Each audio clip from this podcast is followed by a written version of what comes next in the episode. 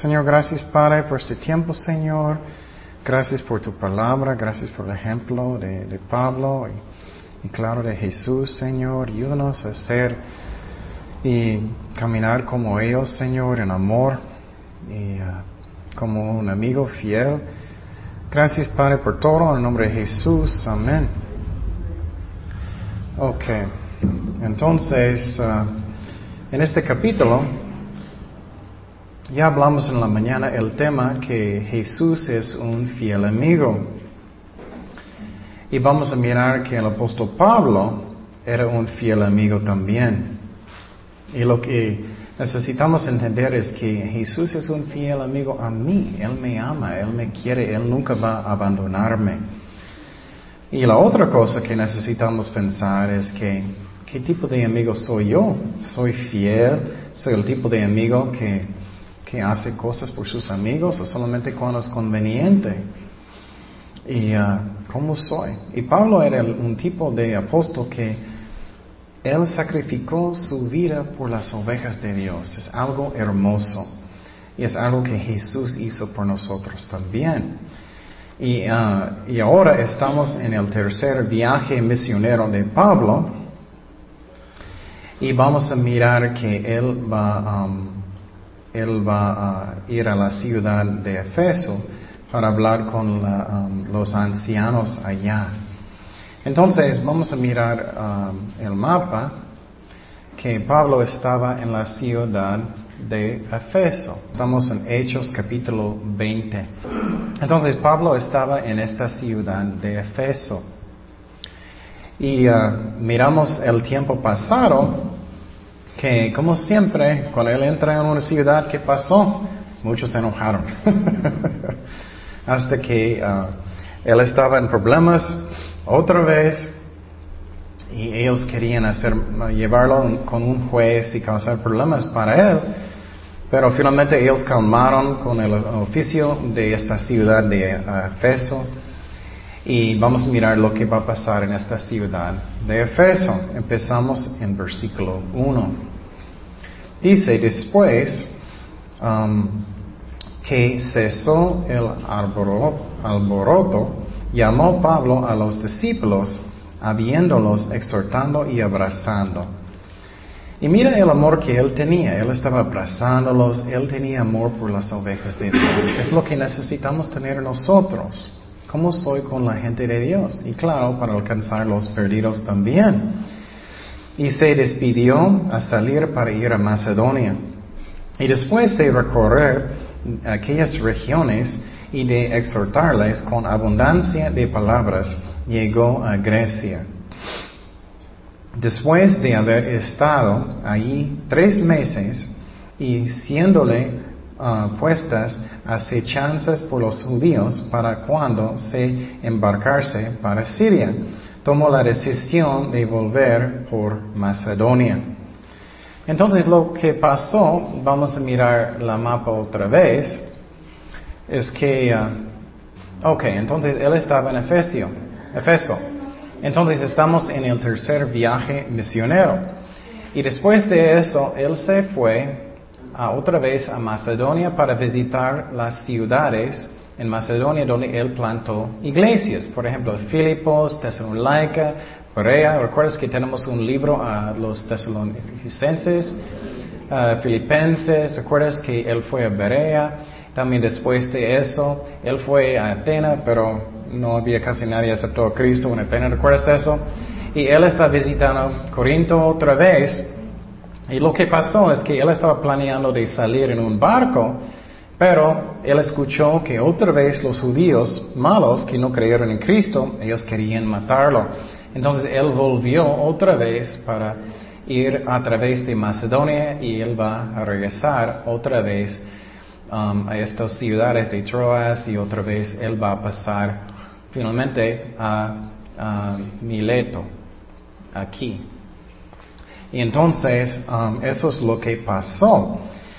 Entonces, ¿qué Pablo estaba haciendo en la ciudad de Efeso? Él estaba animándolos, abrazándolos. Eso es un corazón de un pastor que él quiere cuidar las ovejas de Dios. Y puedes decir, pero no soy un pastor. no importa, puedes cuidar las ovejas de Dios con amor. Cualquier persona necesita hacer eso. Y eso es lo que hizo Pablo y también el ejemplo de Jesucristo. Aunque personas querían matarlo, él siempre siguió ministrando a la gente. Él tiene este tipo de amor. Y me encanta que Pablo, en, esas ciudades que estamos mirando, en casi cada uno, él tenía muchos problemas, ¿no? Y él es volviendo otra vez. Por ejemplo, si tú vas a plantar iglesias en diferentes ciudades, vas a La Paz, vas a Cabos, vas a diferentes, y en cada ciudad ellos quieren matarte, ¿vas a volver fácilmente? ¿Vas a entrar y quieres ministrar a la gente? Es lo que él hizo, qué corazón que él tiene. Y eso es el corazón que, ah, que Cristo tiene también. Él nunca va a abandonarnos. Vamos a Juan 10, 11.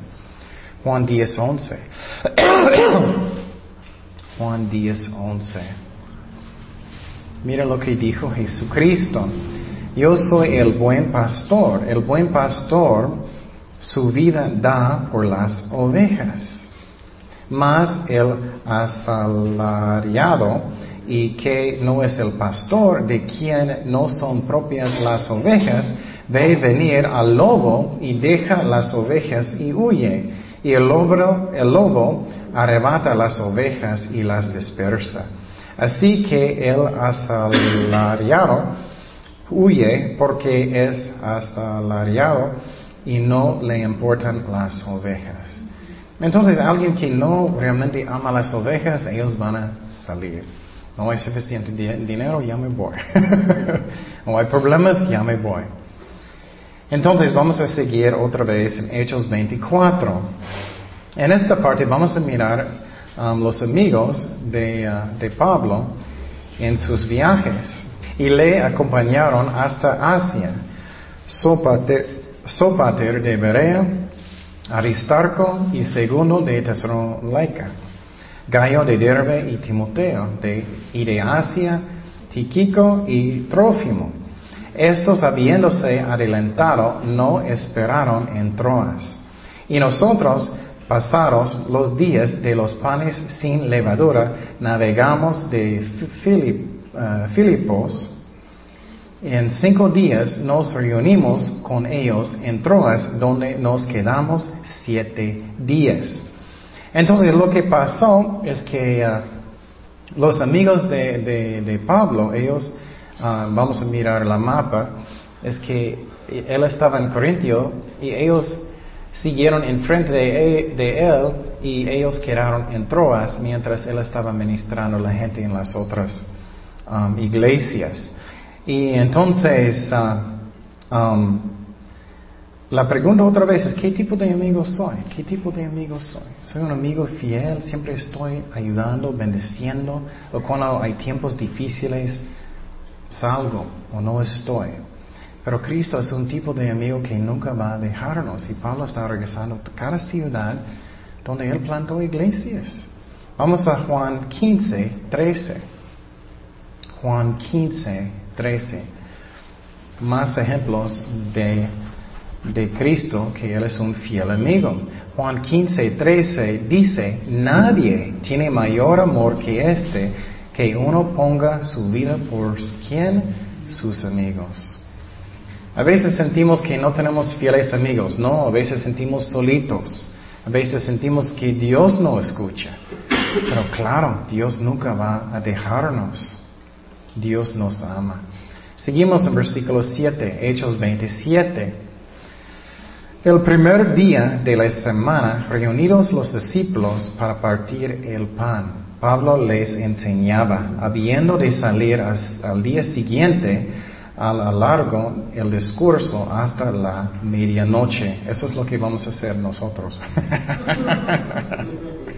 Entonces ellos están en la ciudad de Troas y ellos están uh, um, uh, tienen su servicio en cuál día? Primer día de la semana. ¿Eso es cuál día? El domingo, el domingo. Entonces, el costumbre de, um, de, tener un servicio era en el domingo. Y quiero decirte que eso no es un requisito, pero es como una costumbre que empezó en la iglesia.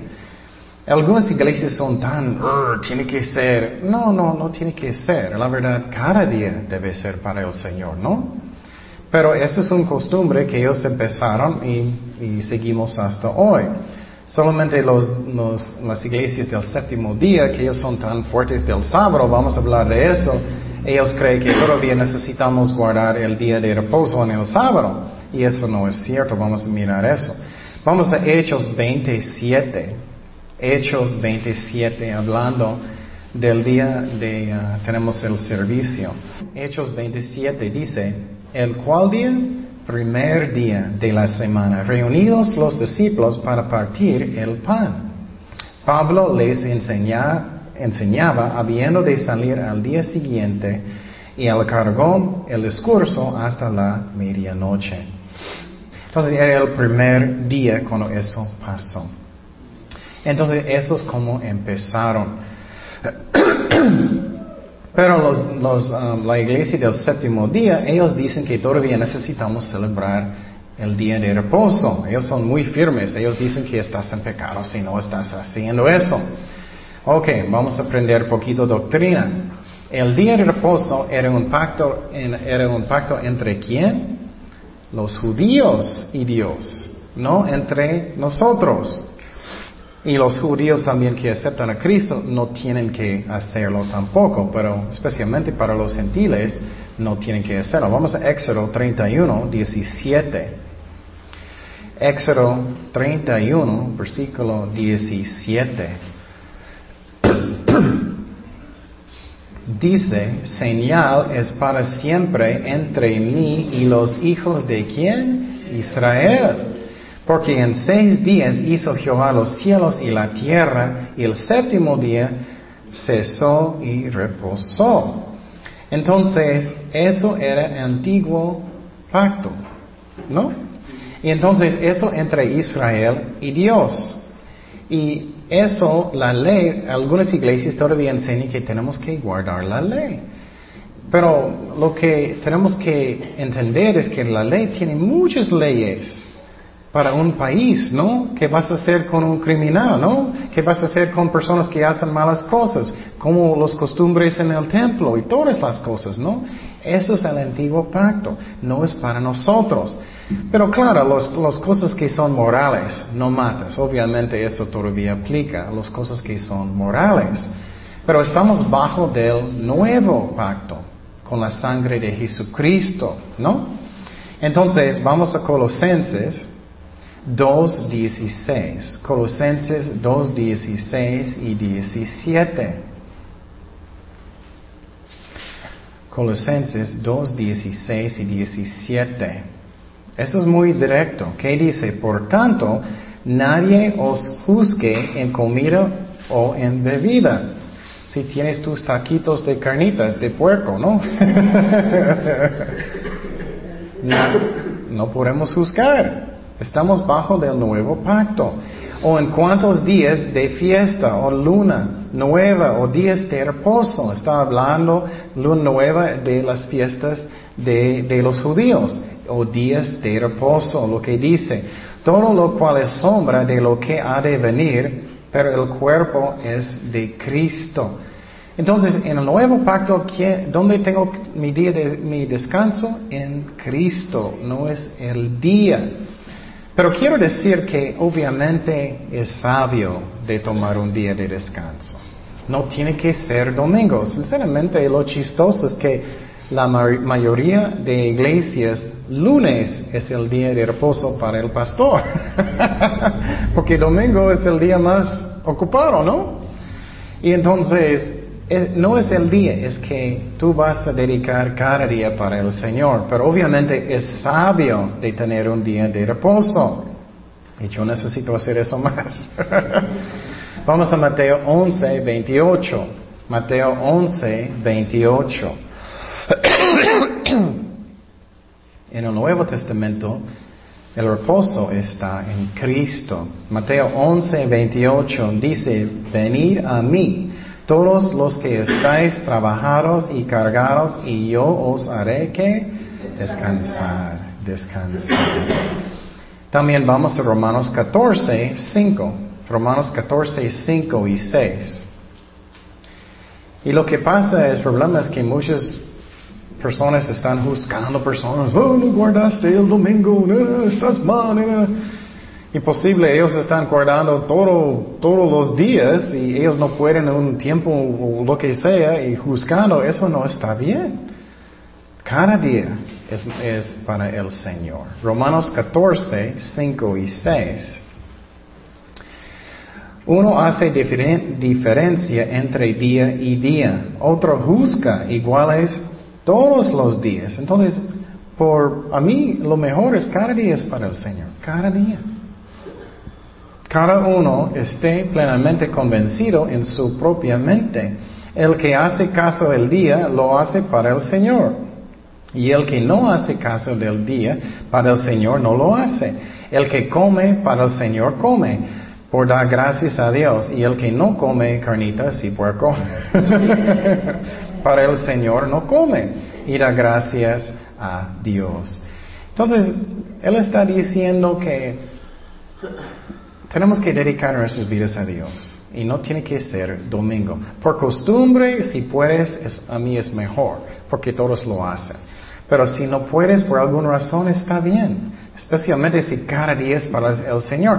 Algunas personas, ellos van los domingos y toda la semana es el mundo. Entonces, es el corazón. Ah, Hechos capítulo 20, versículo 8. Y eso es lo que vamos a hacer nosotros, ok, hasta medianoche. Dice, y Pablo está predicando en la ciudad de Troas. Y había muchas lámparas en el aposento donde, alto donde estaban reunidos. Ellos no tenían electricidad, ellos tenían los, los, de viejos. Y un joven llamado Eutico que estaba sentado en la ventana rendido de un sueño profundo. Eso pasa mucho cuando estoy enseñando. Por cuanto Pablo de, uh, desertaba largamente, vencido del sueño, cayó del tercer piso abajo y fue levantado muerto. Entonces, uh, ellos estaban en tercer piso, él estaba enseñando y él cayó en sueño del tercer piso y él murió. Y mira lo que pasó. Entonces descendió Pablo, él paró su servicio y se echó sobre él y abrazándole, dijo, no os alarmes, pues está vivo. Él le resucitó de los muertos casualmente. Nosotros hacemos eso, ¿no? Después de haber subido y partido el pan y comido, habló largamente hasta el alba y así salió. Qué chistoso, él levantó de, de los muertos y siguió con sus estudios. No es nada. Y llevaron al joven vivo y fueron grandemente consolados. Entonces Pablo estaba enseñando muchísimo y vamos a hablar de los dones del Espíritu Santo. ¿Qué son algunos de los dones? Yo creo que un, un don de la fe. Vamos, estamos estudiando los dones del Espíritu Santo en la escuela bíblica un don de fe. Dios va a hablar a su corazón que Él quiere levantar el de los muertos. No es como una fuerza, como siempre estoy diciendo, como Star Wars. Mm, voy a hacer lo que quiero. Es que Dios habló a su corazón, el Espíritu Santo quiere levantarlo de los muertos. También puede ser una palabra de conocimiento, una palabra de conocimiento que tú no sabías que Dios va a decirte. Otro es don de milagros, es un milagro obviamente levantando a alguien de los muertos y un don de sanar, un don de sanar. Eh, puede ser eso, combinación de esos. Entonces él estaba enseñando mucho, mucho, mucho tiempo. Y quiero decir que eso es algo que es necesario que estudiamos la Biblia mucho. Es que si quieres crecer en Cristo, tenemos que estudiar y qué más, obedecer lo que estamos aprendiendo. Si no hacemos eso, eso es razón muchos cristianos quedan en sus, sus pañales por la vida. ellos tienen pañales cristianos y nunca crecen, porque ellos nunca estudian la Biblia bien, o el pastor no está enseñando la Biblia, o lo que sea, ellos nunca crecen. Seguimos en Hechos 20, capítulo 20, versículo 13. Hechos 20, 13. Dice, nosotros adelantándonos y embarcarnos, navegamos a Azón para recoger allí a Pablo. Y ah, ya que ahí así lo había determinado, queriendo ir por la tierra. Cuando se reunió con nosotros en Azón, tomándole a bordo, venimos a Mitilene. Navegando de ahí al día siguiente, llegamos delante de uh, Kio, y al otro día tomamos puerto a Samos. Entonces ellos están viajando mucho. Y habiendo hecho escala de Trujillo, al día siguiente llegamos finalmente a Mileto. Y eso es la razón, él está viajando tan rápido, porque Pablo se había propuesto pasar de largo a Efeso para no detenerse en Asia, pues se apresuraba por estar el día de qué? Pentecostés. Se le fuese posible en Jerusalén. Y entonces, si miras el mapa, aquí está um, otra vez Troas y eh, aquí está Efeso. Y entonces ellos, um, ellos estaban en Troas, ellos viajaban mucho, mucho, mucho hasta que ellos llegaron en Mileto. Y ellos van a quedar aquí y él va a viajar después hasta Jerusalén. Y entonces lo que pasó es que él, él esperó aquí, él va a llamar los ancianos de Efesio, la iglesia de Efesio, para venir a a, Mileto para que él pueda hablar con ellos. Y él quería regresar a la, a, la ciudad de um, Jerusalén por uh, el fiesta de Pentecostés. Y quiero decir otra vez, Pablo no estaba haciendo eso porque él sentía que él tenía que hacerlo. No es un requisito en el nuevo pacto. Él lo hizo porque él quería paz entre él y los judíos creyentes y también él quería alcanzar los judíos. Por ejemplo, si no es un pecado para guardar el día de Pentecostés, ¿me explico? Es una fiesta que Dios hizo. Claro, no puedes ofrecer sacrificios um, porque Cristo murió, pero tú puedes celebrarlo si quieres alcanzar los judíos.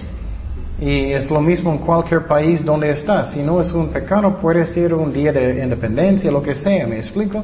Para alcanzar ellos. Entonces Pablo quería, um, él quería hacer eso para que no hay problemas entre los judíos creyentes y también alcanzar los que no creían. Seguimos en versículo 17. Eso es lo que pasó en Efeso. Es una, escena muy hermoso. El amor de este apóstol con, con las ovejas de Dios. Enviando pues desde Mileto a Efeso, hizo llamar a los ancianos de la iglesia. Cuando vinieron a él, les dijo, vosotros sabéis cómo me ha comportado entre vosotros todo el tiempo. Él está como diciendo a los ancianos, ustedes necesitan poner un buen ejemplo. Y, en cualquier ministerio necesitamos tener un buen ejemplo, ¿no? Porque personas están mirándonos. Aunque no me gusta, es como es. Si eres un ujier y eres un enojón, eso no ayuda mucho. si estás limpiando, estás quejando todo el tiempo, eso no ayuda. Entonces, el ejemplo es importante y Pablo va a decir los ancianos el ejemplo que él quiere. Y mira lo que él dijo. Um, desde el primer día de que entré en Asia, sirviendo al Señor con toda qué? Humildad. Aunque él era un apóstol, él tenía humildad para, para actuar como qué? Un sirviente. Un sirviente no va a decir, oh, eso es tu trabajo, no es mío, yo no voy a hacerlo. No, no. Es un sirviente, es que voy a hacer lo que es necesario. Y también es una actitud de dar, no es mi ministerio. Si alguien quiere servir, déjalos de servir. Tenemos que discipular personas también. ¿Y qué, em, qué más? Con muchas qué? Lágrimas. Él tenía amor sincero para ellos. No era como un trabajo él tenía muchas lágrimas para ellos y pruebas que me han venido por las acechanzas de los judíos.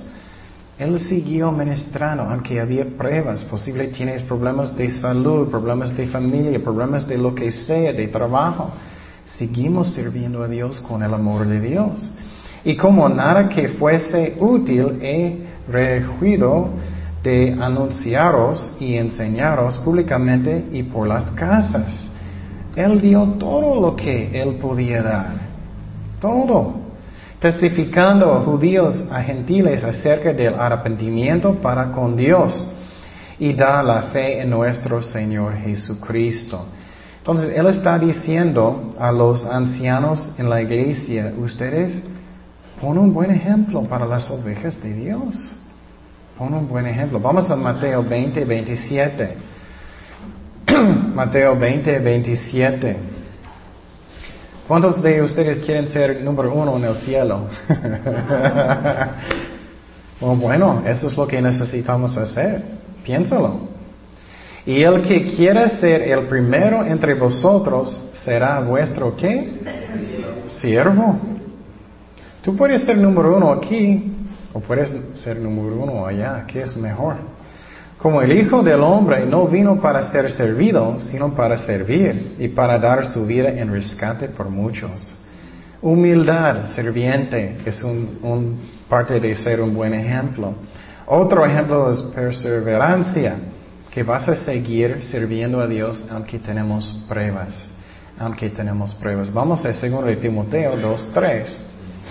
Segundo de Timoteo 2.3. Y Pablo está enseñando los ancianos en Efesos estas cosas. Segundo de Timoteo 2.3.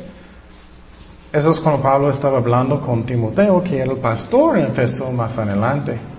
Tú pues sufre penalidades como buen que soldado de Jesucristo. Muchas veces pensamos que la vida cristiana solamente es... no enseña que tenemos que ser como soldados.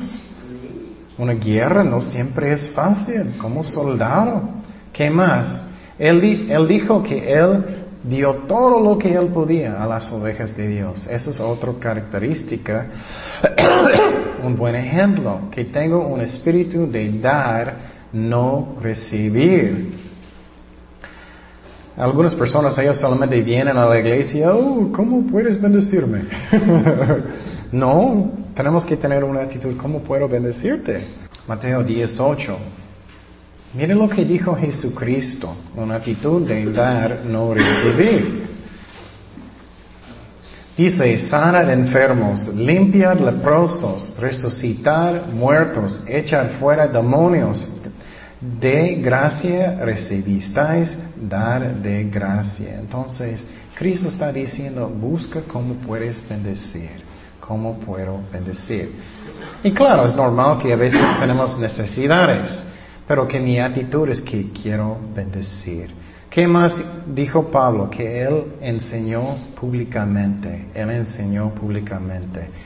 Él estaba predicando y es lo que necesitamos hacer, que estamos compartiendo con nuestros amigos, vecinos, lo que sea. No tienes que ser un pastor que estamos compartiendo. Um, entonces, eso es algo hermoso que Pablo siguió haciendo. y que no estamos escondiendo la verdad, que estamos diciendo personas la verdad con amor. Ok, seguimos en versículo 22. Dice, ahora he aquí, ligado yo en espíritu, voy a Jerusalén, sin saber lo que allá me ha de acontecer. Y en su mente piensas que él está explicando eso a los ancianos en Efeso. Salvo que el Espíritu Santo por todas las ciudades me, me da testimonio diciendo que me esperan presiones y tribulaciones. Otra vez, mira el corazón de Pablo. Él entró en Jerusalén, él siguió ministrando a la gente, él es un fiel amigo. ¿Soy un fiel amigo? Cristo es un fiel amigo, él nunca va a abandonarnos. Y en cada ciudad él está diciendo que el Espíritu Santo está diciéndolo, vas a sufrir, vas a sufrir. Pero qué amor que él tiene. Y 24 uh, dice, pero de ninguna cosa hago caso. Y eso es la clave, uno de las claves de seguir tener gozo aunque tenemos pruebas. Ni estimó preciosa mi vida. Si quieres subrayar este versículo es muy importante.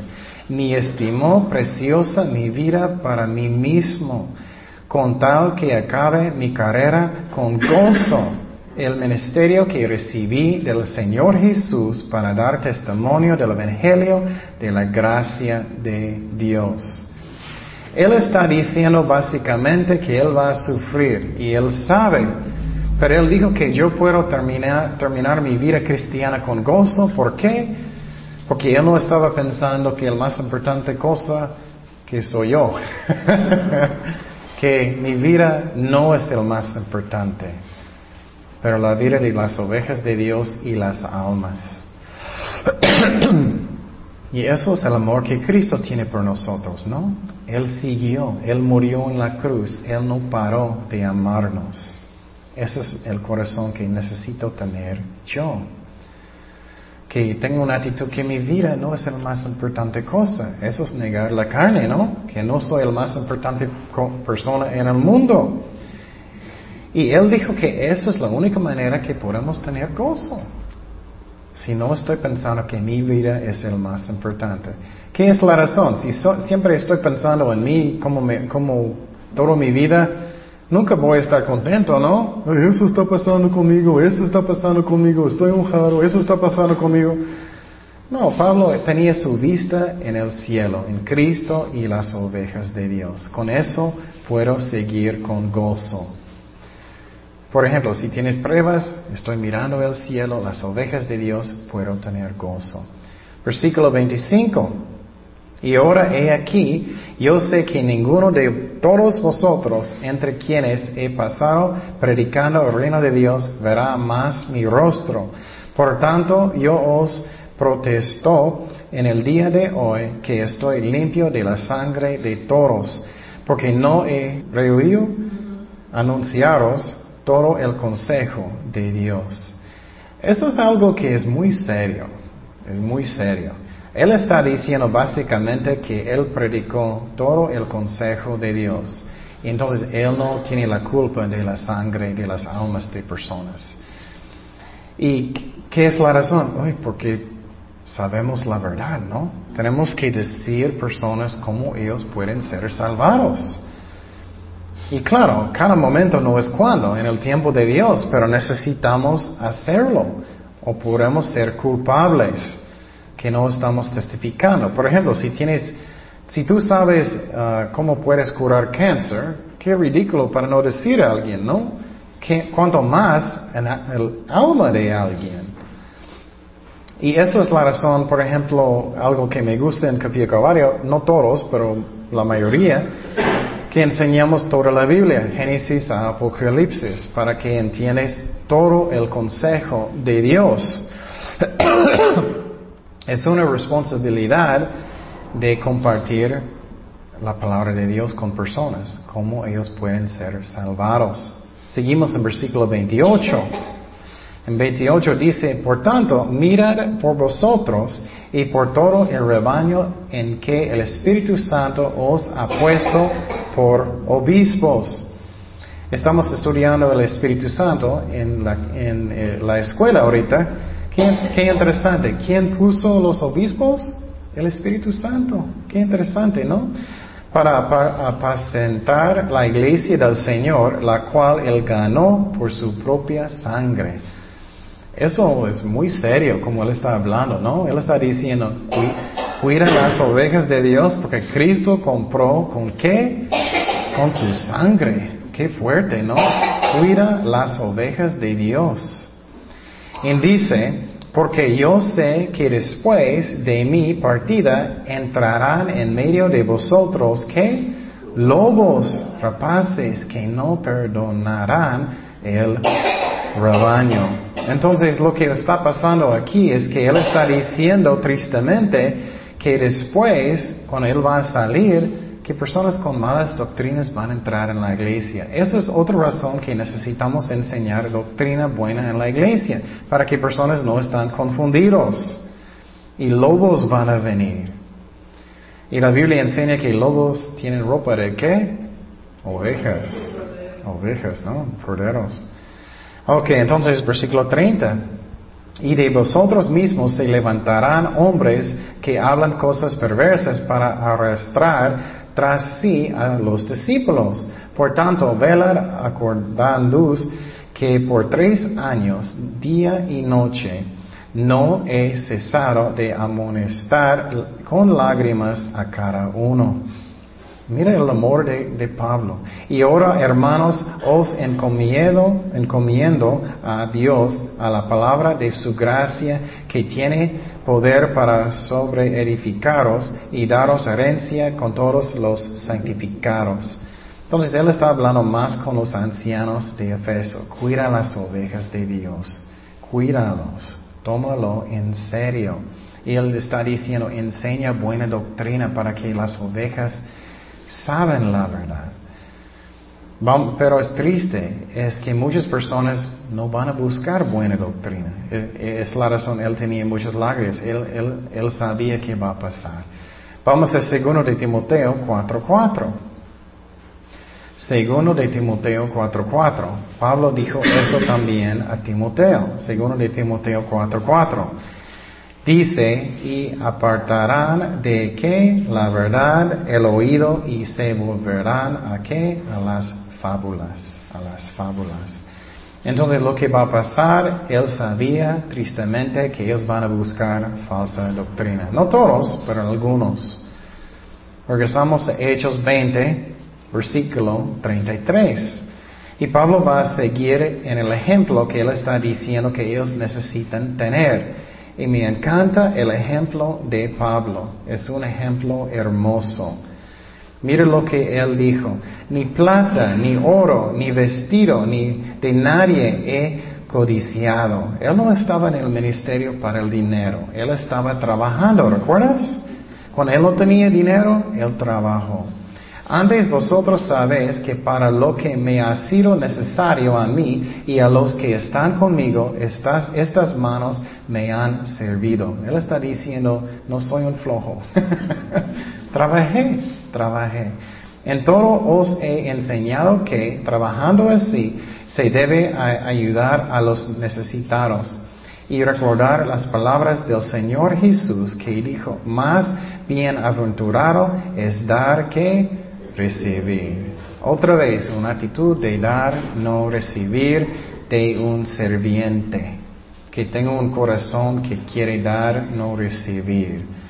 Y él no estaba buscando para ser rico, no como muchas iglesias modernas que enseñan, oh, Cristo quiere que todos son ricos y todo bueno. Y finalmente, versículo 36, Hechos 20, versículo 36. Esa parte es hermoso. Él está con todos los ancianos de Efeso y mira, cuando hubo dicho estas cosas, se puso de rodillas y oró con ellos, con todos ellos. Entonces hubo gran llanto de todos, y echándose el cuello de Pablo, le besaban, y doliéndose en gran manera por la palabra que dijo, de que no verían más su rostro, y le acompañaron al barco. Qué hermoso, ¿no? El ejemplo de Pablo. Entonces Pablo es un ejemplo de un serviente de Dios que ama las ovejas de Dios, que quiere dar, no recibir, que es un serviente. Y a través de pruebas, de muchos problemas, de tantas cosas que, que pasó, él regresó a las ciudades para ministrar a las ovejas de Dios. Qué hermoso es eso. Oremos. Señor, gracias Padre por um, tu palabra, gracias por ejemplo de Pablo, especialmente Jesucristo mismo. Ayúdanos a, hacer las cosas como ellos, Señor. Que tenemos una actitud de un serviente, que somos fieles amigos, que, que tenemos una actitud de dar, no recibir, Señor. Que queremos ser como, como tú, Jesús. Gracias, Señor, por su amor. En el nombre de Jesús. Amen.